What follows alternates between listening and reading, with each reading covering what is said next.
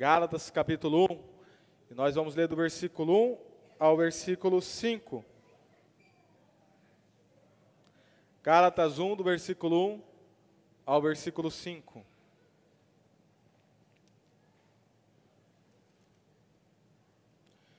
E você não vai fechar o texto bíblico, você vai deixá-lo aberto em todo momento.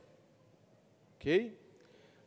Mas antes de lê-lo, eu gostaria já de introduzir ao, com os irmãos a nossa série de mensagem do mês, que nós estaremos a pregar, conforme segue o nosso slide.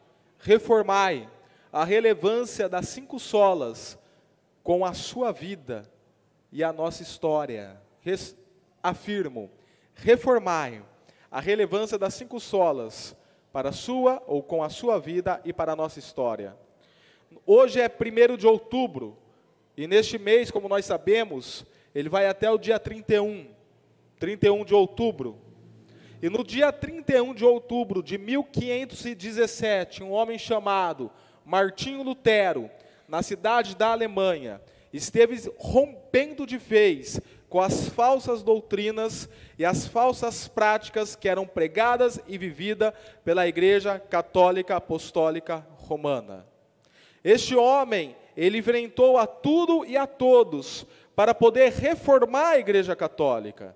Na verdade, Lutero, em nenhum momento, ele pensava em romper ou dividir a Igreja Católica. Ele pensava em reformar a igreja. Alguns homens anteriores a eles, como Pedro, Valdo, John Hus e John L. Clive estiveram tentando reformar a Igreja Católica devido às suas falsas doutrinas, devido às suas falsas práticas, as práticas imorais que os padres e os líderes religiosos viviam, além de o medo que a igreja impunha em cima do povo, e o povo não tinha nenhum tipo de razão de existir, e vivia demasiadamente no tormento devido às mensagens da igreja católica. Esses homens toda vez tentou reformar a igreja, mas todos estes foram sendo condenados e mortos. John Ruiz e John Clive, especialmente o Clive, foram queimados, foram jogados na fogueiras, devido à pregação contra a falsa doutrina da igreja. E aí surge nesse contexto um homem chamado Martinho Lutero, um monge agustiniano, estudante de teologia, se preparando para ser padre. E quando ele fazia o doutorado dele e começou já a lecionar teologia na Alemanha, ele começou a se aprofundar em quatro livros da Bíblia: Salmos, Hebreus, Romanos e Gálatas. E especialmente no estudo de Gálatas, ele começou a enxergar os abusos e as falsas doutrinas e práticas da Igreja Católica. Então começou a expor. Todavia, nessa exposição que ele começou a realizar, houve uma perseguição. Era para ele ser morto também. Ele esteve diante do tribunal da Inquisição. Tanto que ele falou nesse tribunal: Eu não posso pecar contra a minha consciência, e nem contra as Escrituras, renunciando os ensinos que eu faço. E em 1517, ele crava na porta da igreja de Wittenberg, Alemanha, 95 teses contra a teologia da Igreja Católica e promovendo especialmente a teologia da justificação pela fé. E aí é instalado a data especial da reforma protestante. Que repito, Reforma, porque era para reformar a igreja, mas acabou sendo um rompimento através de protestos. É por isso que são chamados de protestantes, devido ao protesto contra a Igreja Católica. Agora, 503 anos se passaram. E o que toda essa história, toda essa teologia se significa para nós? Já tem algumas, alguns memes na internet que mostra Martinho Lutero voltando para trás, balançando a cabeça. Ele olhou para a igreja evangélica brasileira, ele viu a realidade da igreja evangélica brasileira agora no século 21. Então ele volta com a cabeça para baixo, olha para todo mundo, né? Para Melancton, para Calvino, para Zwingli, ele fala: ó, vamos, vamos voltar que deu tudo errado. Bora, bora, volta para trás que deu tudo errado. Porque 503 anos se passam e o que nós vemos dentro do evangelicalismo brasileiro não é diferente do que se via há 503 anos atrás na Igreja Católica. Não é. Os mesmos pecados estão instalados, as mesmas doutrinas heréticas estão instaladas, com caráter diferente, com roupas diferentes, com outros caracteres, mas é a mesma essência. Logo, o remédio que foi dado para lá é o mesmo remédio que é dado para cá.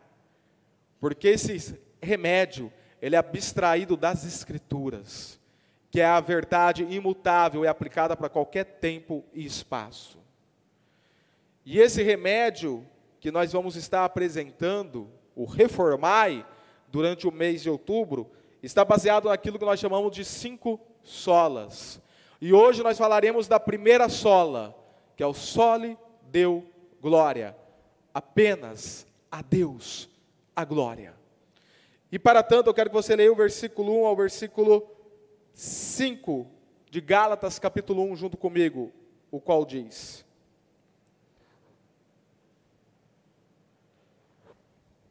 Paulo, apóstolo enviado não da parte de homens, nem por meio de pessoa alguma mas por Jesus Cristo e por Deus Pai, que o ressuscitou dos mortos. E todos os irmãos que estão comigo, as igrejas da Galácia, a vocês, graça e paz da parte de Deus, nosso Pai e de nosso Senhor Jesus Cristo, que se entregou a si mesmo por nossos pecados, a fim de nos resgatar desta era pres, pre, é, perversa, segundo a vontade de nosso Deus e Pai, a quem seja a glória para todo o sempre. E toda a igreja diz: E amém. Pode passar para o próximo slide. Vocês já ouviram falar da teologia do gato e da teologia do cachorro? Existe. Existe a teologia do cachorro e a teologia do gato. Eu vou contar para vocês rapidamente a diferença entre essas teologias.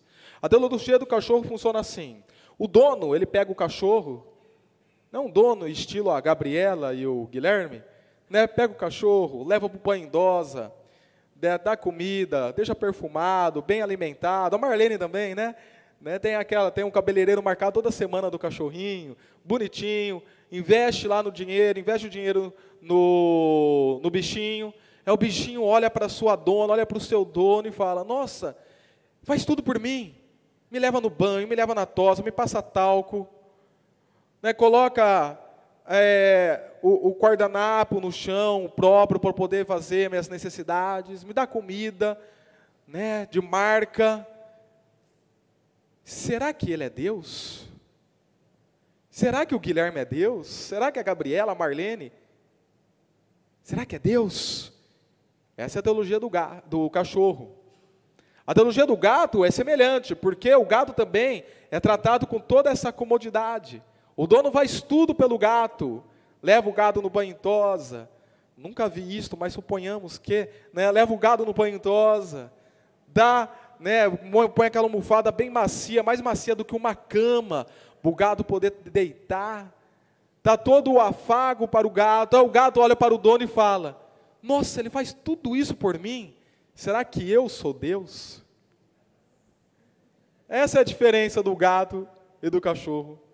Inclusive, hoje, por maior coincidência que seja, quando eu estava rolando o timeline do Face, o pastor Ivan Fidelis, ele colocou lá uma imagem que Deus está sentado no trono, olhando para o cachorro e falando: E aí?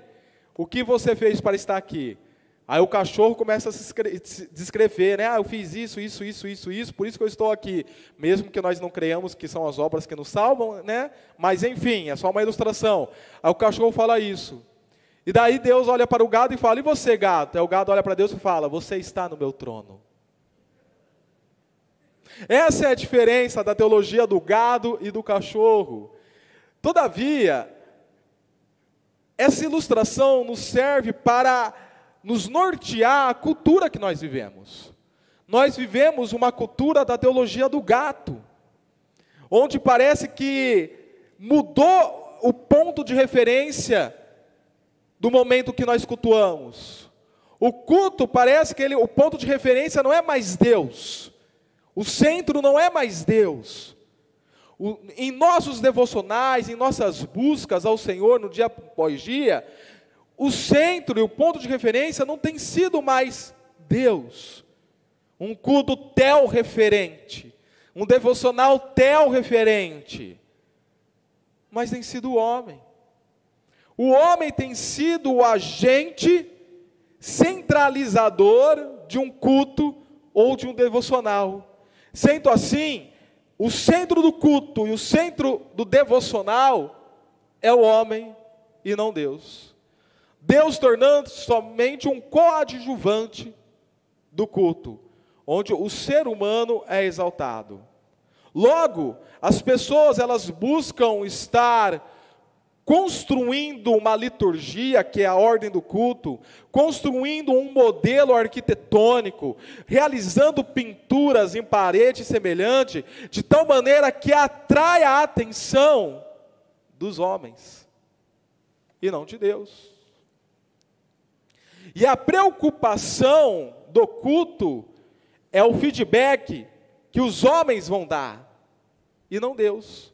Será que o culto te agradou? Será que a Elaine, a Ana, a Juliana, o Nenê, o visitante da igreja vai sair se sentindo agradado pelo culto? Então nós nos mobilizamos totalmente para agradar as pessoas.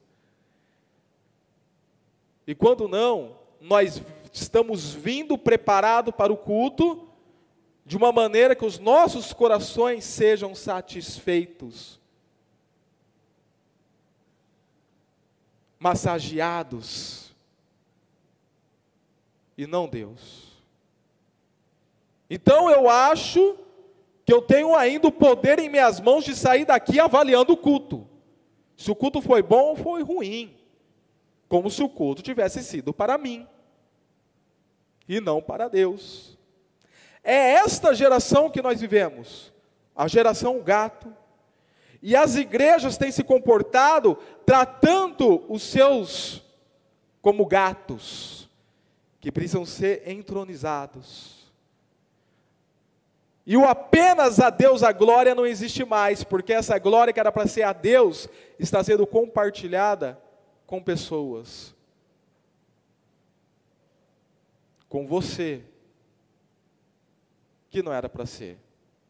Isso é muito próprio daquilo que eu escrevo agora no final da nossa geração selfie.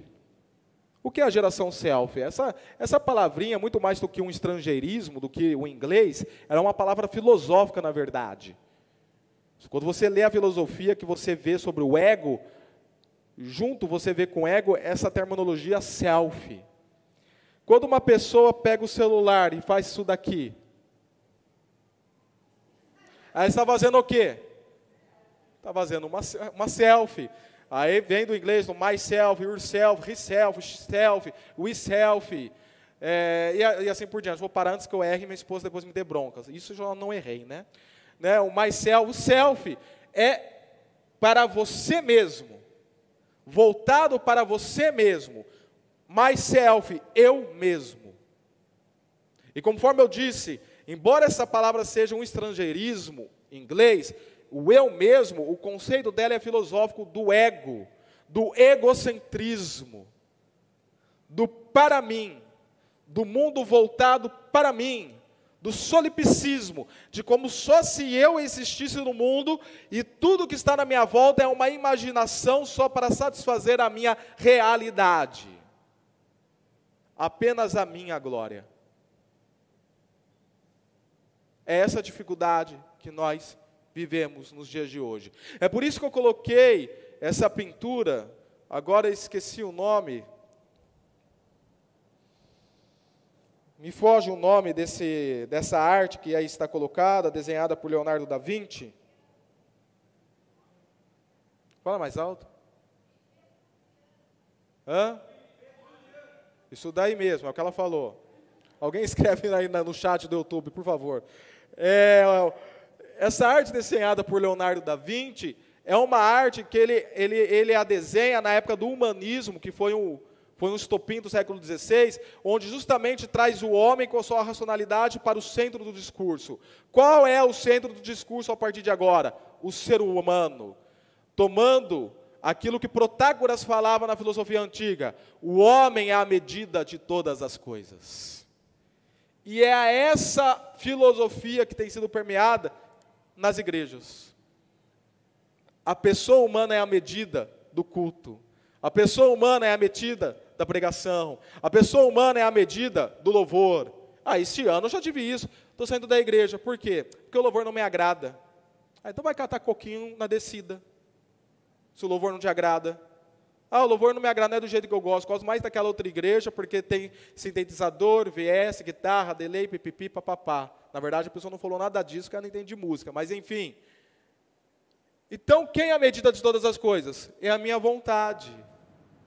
É o meu sentimento. É a geração selfie. Então, é nesse contexto antropocêntrico, que o homem é o centro, antropós, homem, é que nós precisamos voltar com o discurso do sole, deu, glória. Apenas a Deus é a glória. Na sua vida e no momento de culto, apenas a Deus é a glória. E em que contexto esse discurso ele surge lá na época da reforma? Pode passar, oh, Lohane, por gentileza. Qual é o momento que surge esse discurso?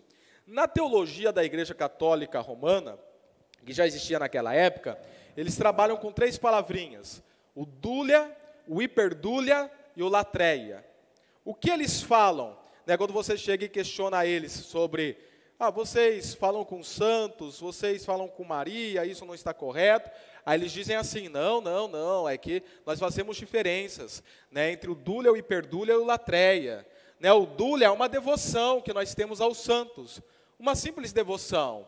A hiperdúlia é uma devoção em autoestima, que nós temos a Maria.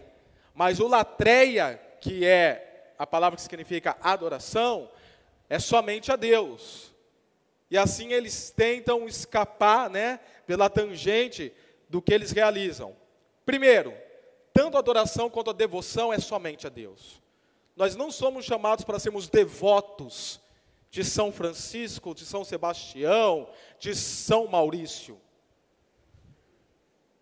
Nós não somos chamados para sermos devotos de Maria. A nossa devoção é somente a Deus. Essa é a primeira questão. A segunda questão, mesmo que eles falem que o latreia é somente a Deus, mesmo que assim eles afirmem, mas na prática é diferente. Porque o, a palavra adoração, a palavra adoração, uma das conotações dela é ajoelhar. A outra é beijar os pés. O proscuneu significa, inclusive, se ajoelhar e beijar os pés. O que eles fazem com os santos?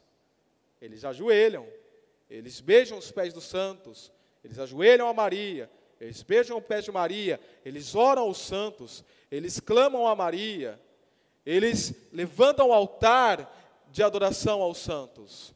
Então eles vivem uma mariolatria, que é a adoração a Maria. Uma santolatria, que é a adoração aos santos. Por mais que eles tentem diversificar aí, mas a prática é uma prática de adoração. É onde entra o discurso novamente. Não adore santos, não adore a Maria. adoração é somente a Deus. Devoção é somente a Deus. Apenas a Deus a glória. E agora, 503 anos depois, olhamos para a igreja evangélica e vemos adoração para personalidades, para apóstolos, para missionários, para pastores. Certa vez visitei uma igreja pequena, tinha lá acho que seus 20 membros a igreja. A igreja chamava Missão como na época dos apóstolos. Igreja Pentecostal, missão como na era dos apóstolos. Até a tradutora de Libras se complicou agora para falar, né, traduzir essa, esse nome. Igreja é, Pentecostal, missão como na era dos apóstolos. Então eu fui lá, sentei, eu era muito curioso, eu visitava cada igreja, irmãos. Sentei, tá aquele silêncio, de repente toca uma música. Não era o We Believe, era uma outra, está bem? Toca uma música, como uma trombeta, e todo mundo se levanta. Eu olho, entra o pastor com a esposa no corredor e todo mundo em pé para o pastor entrar e assumir a frente. Ele entrou no corredor, eu saí pelo outro. Fui embora. Isto é demasiado nos contextos, especialmente neopentecostais. Se você vai numa igreja neopentecostal X, Y, Z, vocês verão como o pastor e o líder daquela igreja ele é superestimado, ao ponto de você passar em frente da igreja e está lá estampada a foto dele. Olhe, por exemplo, a Igreja Internacional da Graça de Deus, a foto do R.R. Soares, estampada em qualquer uma que você vá ou passe em frente. Veja como as pessoas fazem fila para conseguirem as curas do Valtomiro Santiago. Olhe bem, há tempos atrás, como os cantores gospels eram exaltados. Há exatamente 22 anos atrás, eu estava aqui no estádio do Botafogo de Ribeirão Preto, no show do Diante do Trono. Fechamos um ônibus. A segunda igreja batista em Pirassununga a igreja do Evangelho Quadrangular fechou um ônibus e veio junto para esse show. Chegamos aqui. Aí os pastores da cidade começaram a dar algumas palavras no palco. E algumas meninas que estavam junto conosco, que estavam ao nosso lado, e conversando, olha o cabelo daquela lá e tal, e aquela conversinha boba. Mas, irmãos, na hora que a Ana Paula Valadão entrou, com aquele gritinho dela, né? Um brado de vitória ao Senhor. Eu olho para o lado, a menina com o olho fechado, chorando, clamando, adorando. adorando uma personalidade. E quem viveu essa época da alta do Diante do Trono sabe como esse conjunto, especialmente a cantora, foram adorados e exaltados. Ao ponto do pai da Ana Paula, o Márcio Faladão, chegar nela e falar: precisa tirar o pé do acelerador, porque o povo está idolatrando você. Esse é o contexto evangélico. Adoração a pastores, a missionários, a apóstolos, a cantores gospels e semelhantes.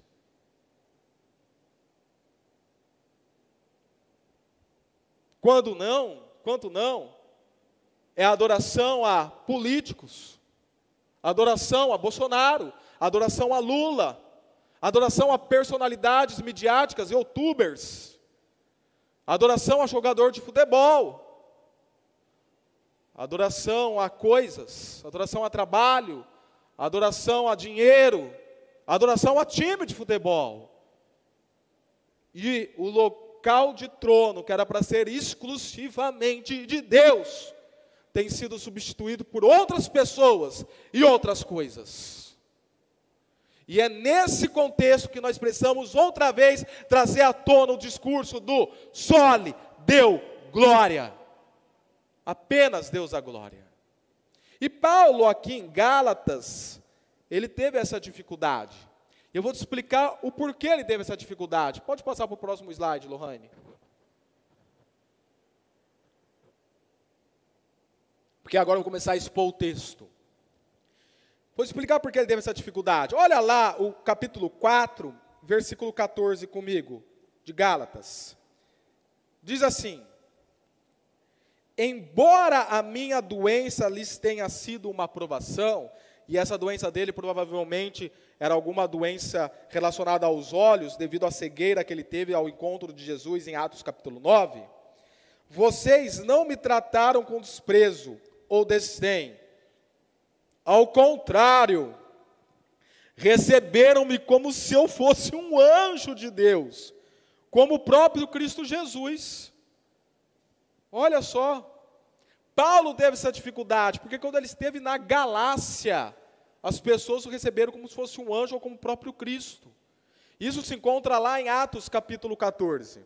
Em Atos capítulo 13, em Atos capítulo 14, após Paulo e Barnabé serem consagrados pela igreja de Antioquia, eles saem para a primeira viagem missionária e começam a pregar o evangelho em várias regiões. Então eles chegam numa província, em Atos capítulo, em Atos capítulo 14, eles chegam em uma província chamada província da Galácia. Galácia não era uma cidade, Galácia era uma província, era algo semelhante a uma região.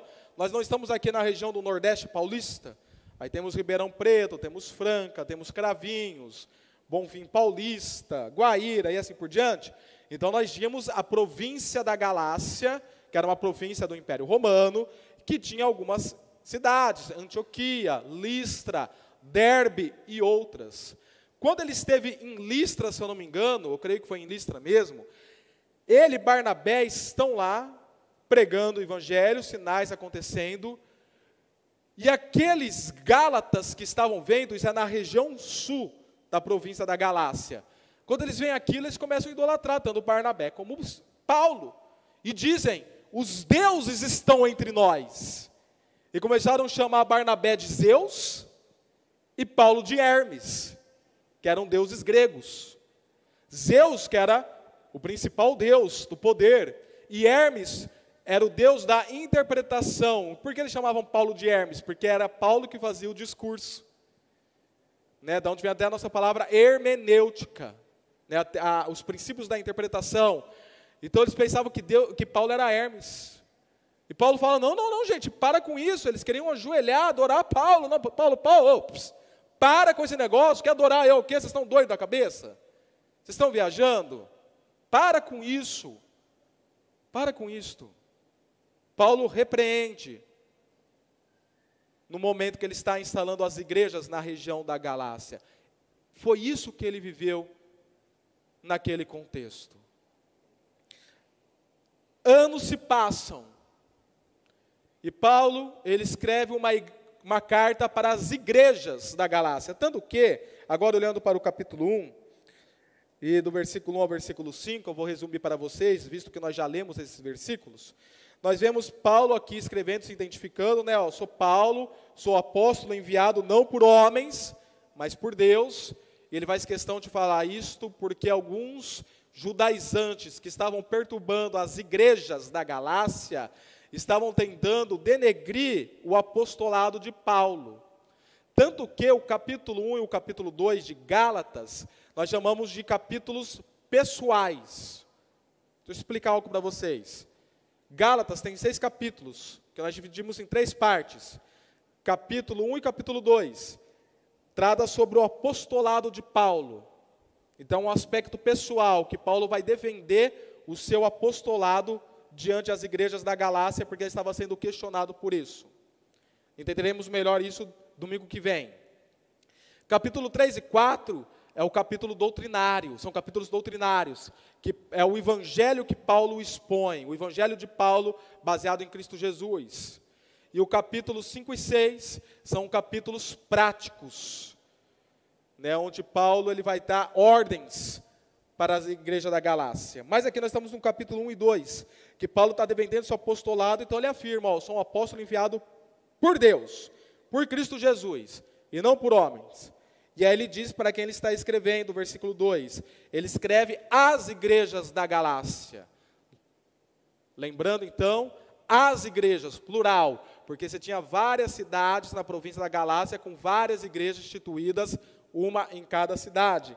Então essa, essa carta iria circular nessas igrejas distribuídas na província da Galácia. Aí no versículo 3 ele dá uma saudação Graça e paz da parte de Deus, nosso Pai e de nosso Senhor Jesus Cristo. É uma saudação cristã, tanto que lá no final, no capítulo 6, no versículo 16, ele repete algo semelhante: paz e misericórdia estejam sobre todos. Essa saudação cristã, irmãos, não era algo simples como hoje. Hoje é muito automático, né? Nós chegamos falando, oh, a paz, irmão, a paz do Senhor, graça e paz. É automático, né? Nesta época não. Isso daqui era como se fosse o hino nacional. Sabe isso que nós temos para o hino nacional? O hino nacional toca, você fica lá com a mão no peito, né? Aquele negócio enche o peito. Essa saudação cristã era assim. Era algo extremamente reverente, uma reverência extrema. E assim Paulo saudas. Graça e paz da parte de Deus Pai e o Senhor Jesus Cristo. E ele explica a obra de Cristo Jesus. Esse Cristo Jesus que entregou a si mesmo, a fim de nos resgatar da, desta era perversa. E agora vem a parte que eu quero destacar no texto que se reporta o Sol lhe deu glória. Segundo a vontade de nosso Deus. E Pai, a quem seja a glória para todo sempre. É por isso que eu afirmo que diante de todo esse contexto do self, do ego e do evangelicalismo brasileiro, nosso compromisso como igreja de Deus e filhos seus é pregar a Cristo e glorificar o Pai. E note bem que eu vou reafirmar o que está aqui no texto.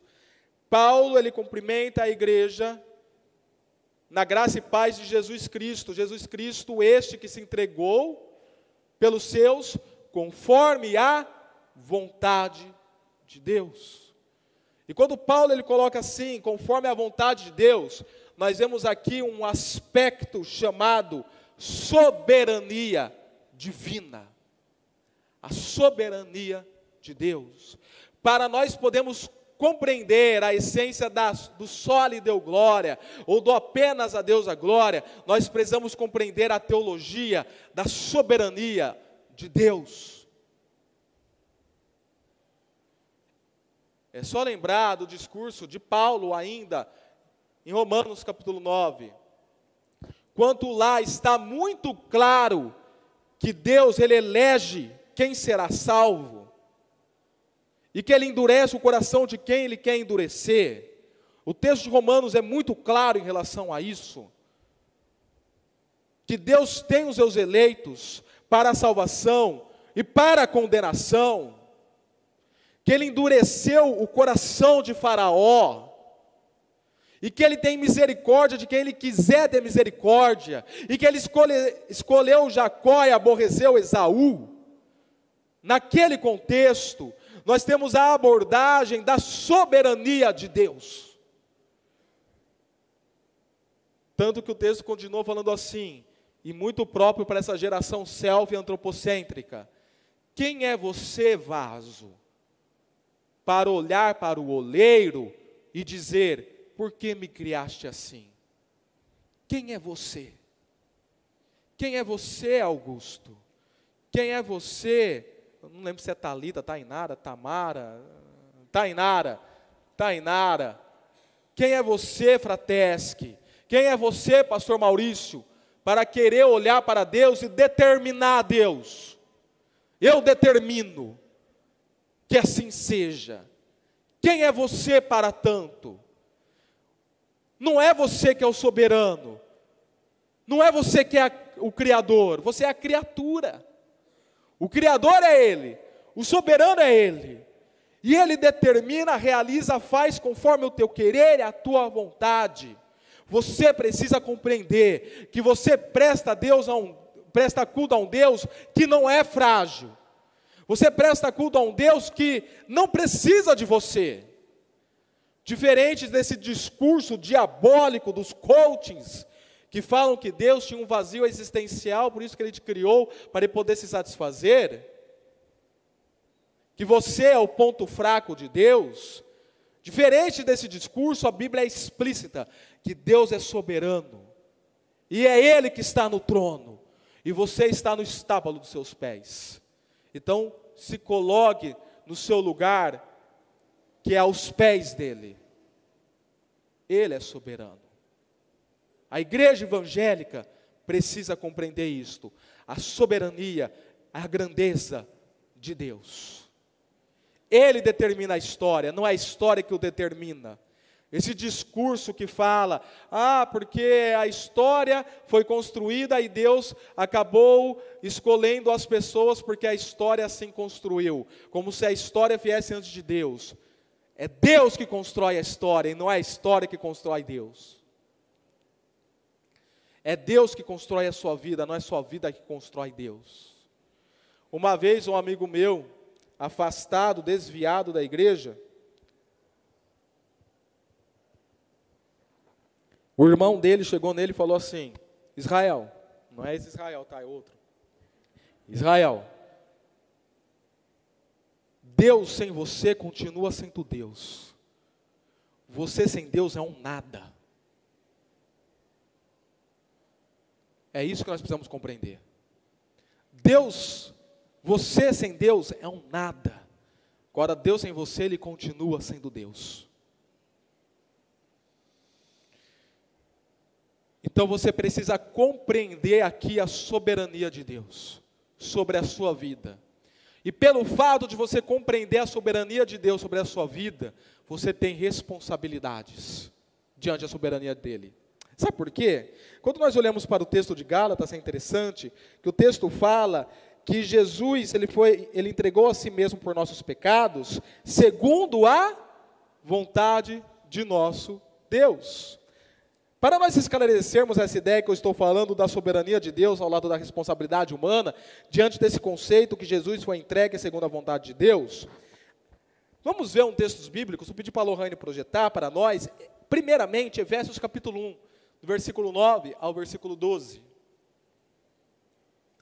Efésios 1, do 9 ao 12.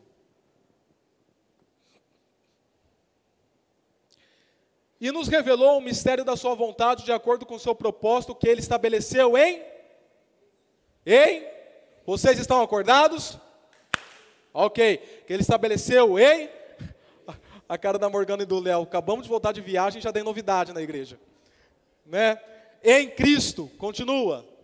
Isto é, de fazer convergir em Cristo todas as coisas celestiais ou terrenas na dispensação da plenitude dos tempos, nele também fomos escolhidos, tendo sido predestinados, conforme o, o plano daquele que faz todas as coisas segundo o propósito da sua vontade. Ele teve, pode deixar aí, o Lohane, ele teve um plano construído. E esse plano ele estabeleceu em Cristo, de nos predestinar conforme a sua a vontade dele ou a sua? A dele, conforme a vontade dele. Mas isso não inibe a sua e a minha responsabilidade diante dele.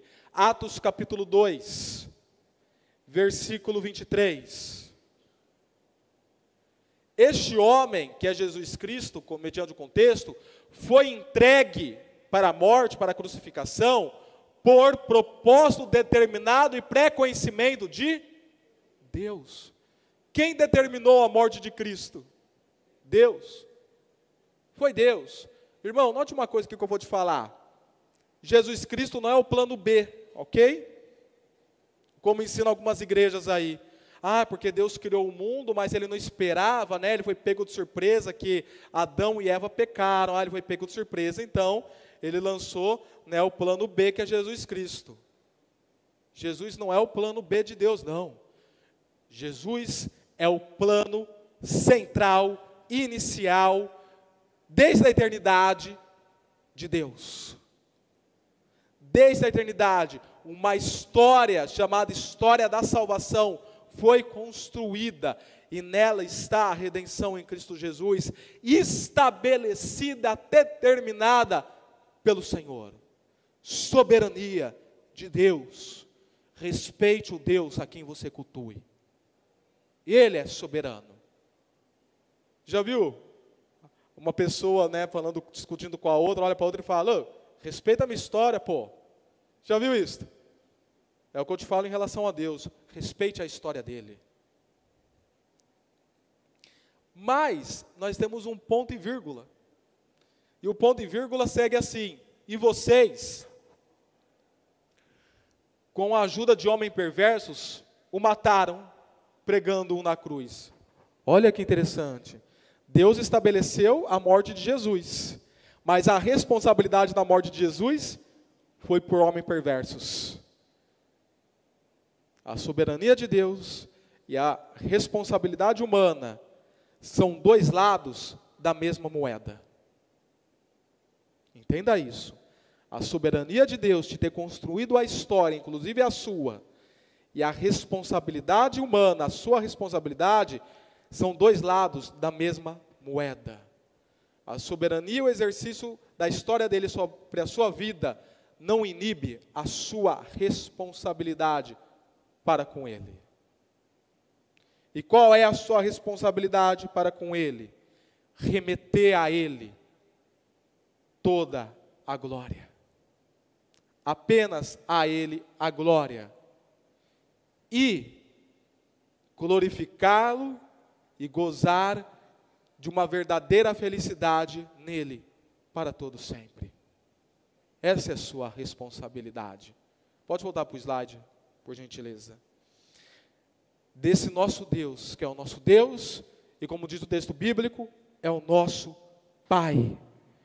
E ao mesmo tempo, então, que nós temos a soberania de Deus, que mostra todo o seu poder, nós temos aqui no texto bíblico a paternidade de Deus, que mostra que apesar de todo o seu poder, Ele é alguém que se relaciona com os seus e com a sua igreja, por meio da adoção, conforme nos indica o capítulo 4, versículo 5, que diz assim: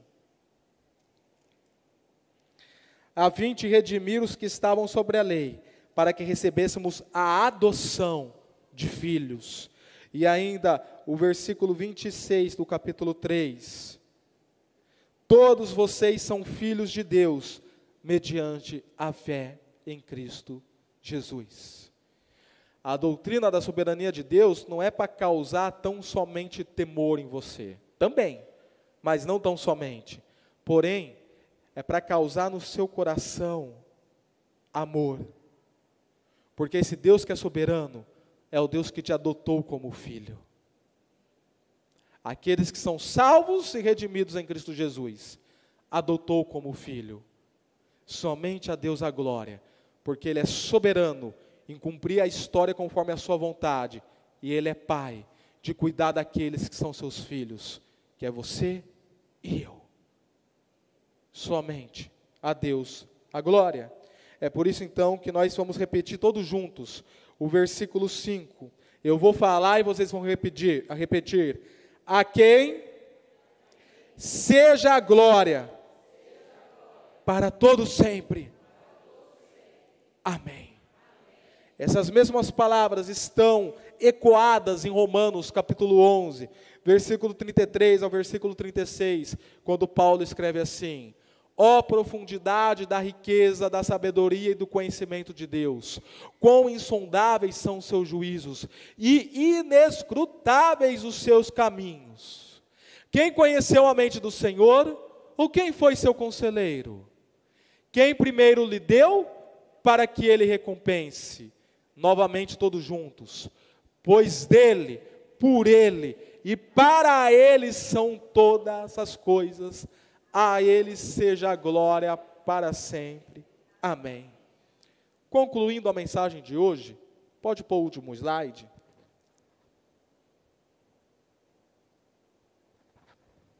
Eu quero deixar para vocês algumas aplicações de nós vivermos uma vida que seja somente a Deus a glória. Primeira aplicação é essa, irmão e irmã, descubra quais são seus bezerros de ouro. Vocês lembram dessa história lá em Êxodo, quando Moisés subiu ao monte, o povo estando a cobrar Arão por alguma posição, eles pegam os ouros funde e constrói bezerros de ouro para adoração. E Moisés fica irado com aquela situação e quebra esses bezerros. Quais são os seus bezerros de ouro? Quais são as pessoas ou as coisas que você tem colocado no altar de adoração no lugar de Deus? Será que seu bezerro de ouro é o seu trabalho, é o seu dinheiro, é o seu namorado, a sua namorada, o seu celular. o seu carro, a sua televisão.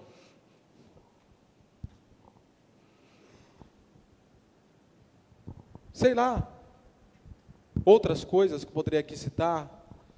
Quem é que tem tomado conta do seu tempo, das suas emoções e da sua vida? E para quem é que você tem dedicado as suas emoções, a sua agenda, agenda, os seus horários e a sua vida? Quem são seus bezerros de ouro? Segunda aplicação. Viva a essência do corandeio. Já que nós estamos falando de reforma protestante, eu quero recapitular isso com vocês que eu falei há três meses atrás. Lutero, ele lançou essa expressão chamada corandeu.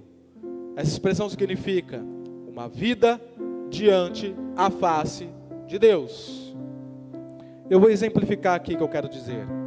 Certa vez, estava dentro de uma corrida, e no finalzinho da corrida, aquele que estava no primeiro lugar começou a correr mais devagar, porque ele pensava que quem estava no segundo lugar estava longe, nem se percebeu.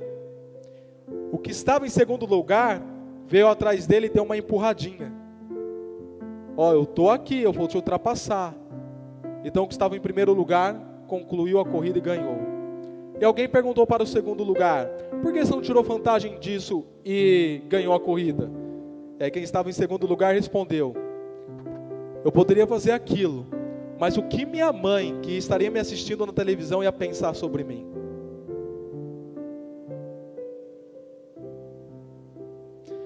Quando você está vivendo qualquer aspecto da sua vida, saiba que você está vivendo diante a face de Deus.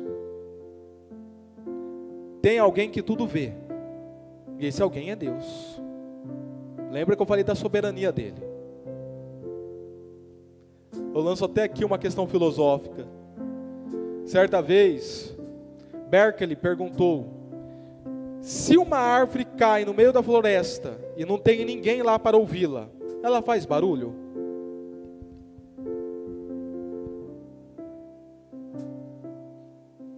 E alguém responde que não, porque o barulho só existe porque alguém ouve. Se ninguém ouve, não existe barulho. Então Pericles pega e responde: faz, porque tem alguém que tudo ouve. E esse alguém é Deus. Ele tudo ouve, ele tudo percebe. Se você está no seu trabalho, você está tendo uma vida diante a face de Deus. Então seja honesto no seu trabalho. Se você está estudando, você está tendo uma vida, uma vida diante da face de Deus. Então seja um bom estudante. Se você está na sua casa, trancado no seu quarto, sozinho, no seu computador, você está diante da face de Deus. Então já sabe no uso do seu computador, do seu celular. Você está tendo uma vida diante da face de Deus a todo momento. Se você está tendo uma vida diante da face de Deus a todo momento, então que sua vida seja uma adoração a Deus. Uma verdadeira adoração. Apenas Deus a glória na sua vida. Terceira aplicação, nos devocionais que você faz, eu espero que você faça, dia após dia, de leitura bíblica, de oração, e nos cultos, quando você se reúne, se esvazie. Esvazie. Esvazie seu coração, esvazie a sua mente, esvazia-se. Aqui não é o momento de você ficar cantando, ah, meus sonhos que foram embora, não sei o que se perdeu. Como é a letra? Hã? Do da Arca da Aliança. Enfim, ah, os meus sonhos que foram embora os meus sonhos que se perdeu. Né? Não é momento de você cantar isso. Não é para você as coisas aqui. Não é. Restitui. Traz de volta o que é meu. Não. Você é chamado para se esvaziar de você. Você não está vindo aqui para clamar para ser restituído, para trazer de volta o que é seu. O que é seu? Você sabe que saber? Você quer, você quer saber o que é seu?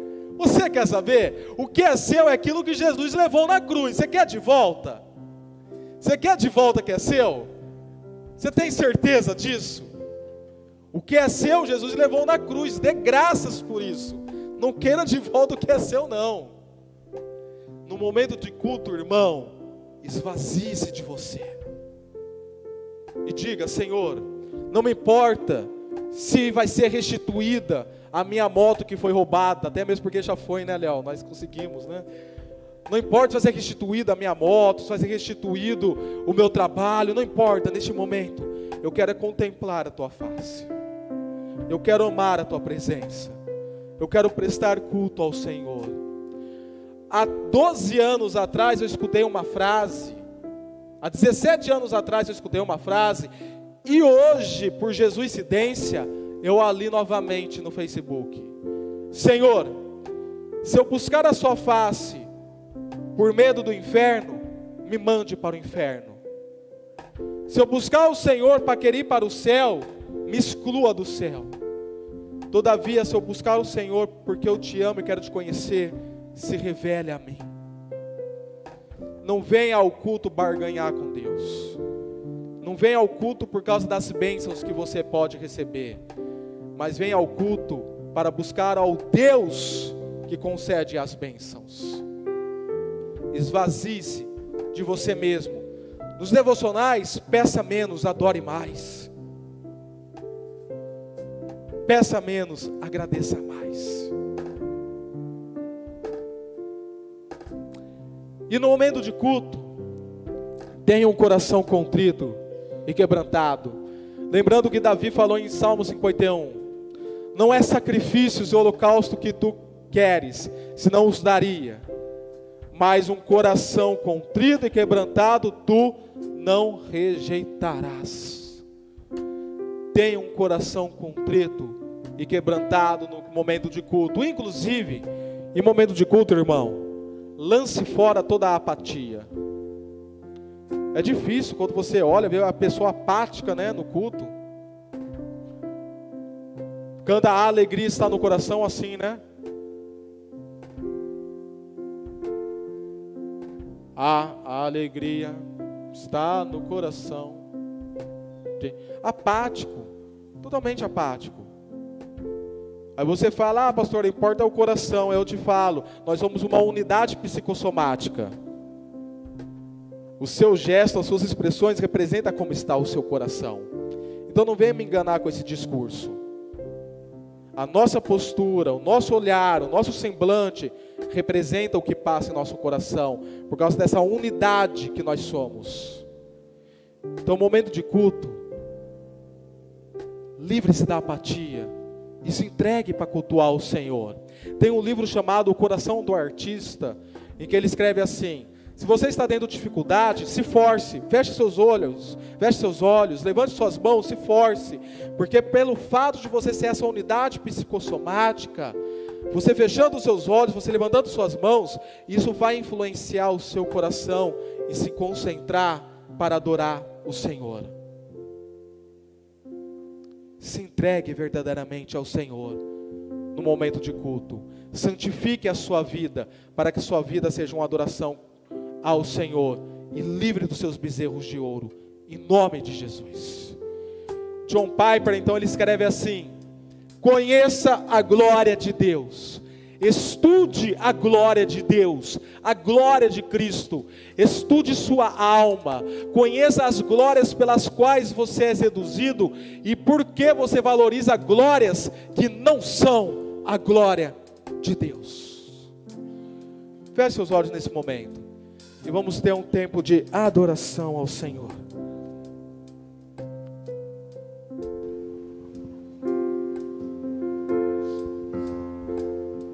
E como vai funcionar este momento?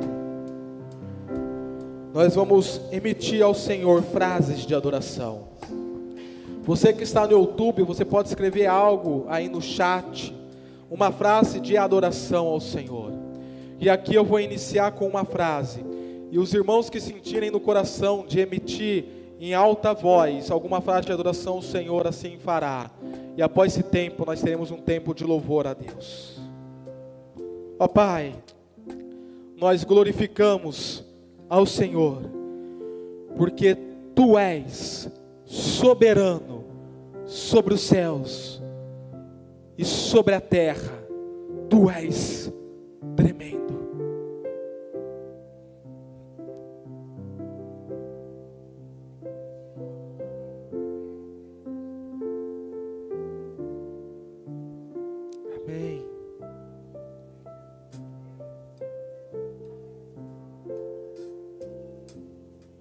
Amém.